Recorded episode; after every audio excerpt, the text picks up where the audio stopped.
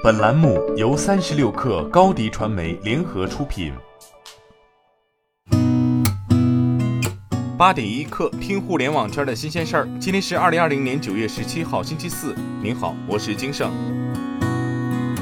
三十六氪从知情人士处获悉，泡泡玛特、喜茶、元气森林等多家头部新消费品牌背后共同的投资机构黑蚁资本，从今年上半年开始募集首期美元基金。并已于近日完成首次募资交割，金额约为一亿美元。受疫情因素影响，不少今年开始募集美元基金的机构进度都有所延缓。黑蚁资本在短期内完成首次交割，与其过往几年在消费领域较高的命中率密切相关。昨天，天猫与易居发布战略合作，联合推出了天猫好房平台。未来，在天猫好房的定制化房产旗舰店里，会用上更多技术能力，比如 3D 购技术与房产的结合，能把房子的窗外景观、噪音、光照等等真实数据都结合进来，让线上看房的体验更真实。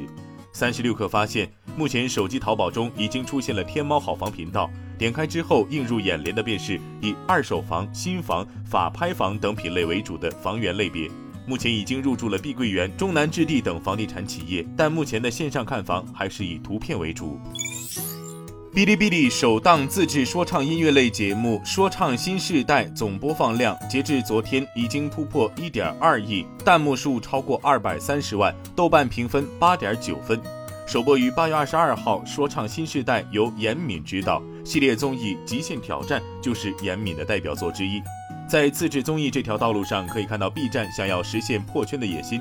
直到二零二零年，说唱新时代让人们看到，原来曾经的小破站已经逐渐撕掉二次元的标签，走向更广阔的泛娱乐内容领域。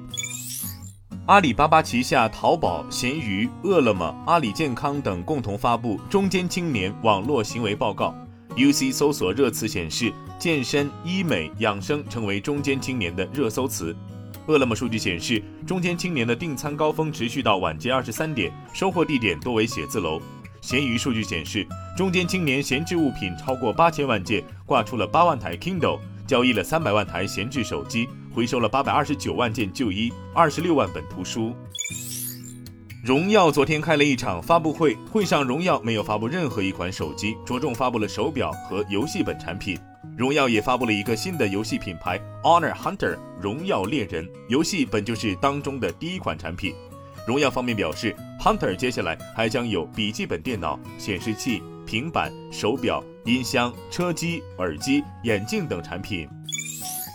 新加坡正鼓励公民使用 Apple Watch 和一款名为 Lumi Health 的新应用。按照苹果的说法。只要用户参与健康活动，就可以获得新加坡政府的财务奖励。Lumi Health 是一个由医生和公共卫生专家组成的团队合作创建的个性化项目，希望鼓励健康的活动和行为。用户注册并参与活动就能获得奖励，奖金与一系列健康活动有关。据国外媒体报道，此前有传言称特斯拉正在与华米公司合作开发特斯拉品牌的智能手表。对于此传言，特斯拉予以否认。马斯克在推特上回应称：“绝对没有，智能手表及手机已经是过时的技术，脑机接口技术才是未来的技术。”今天咱们先聊到这儿。编辑崔彦东，我是金盛，八点一刻，咱们明天见。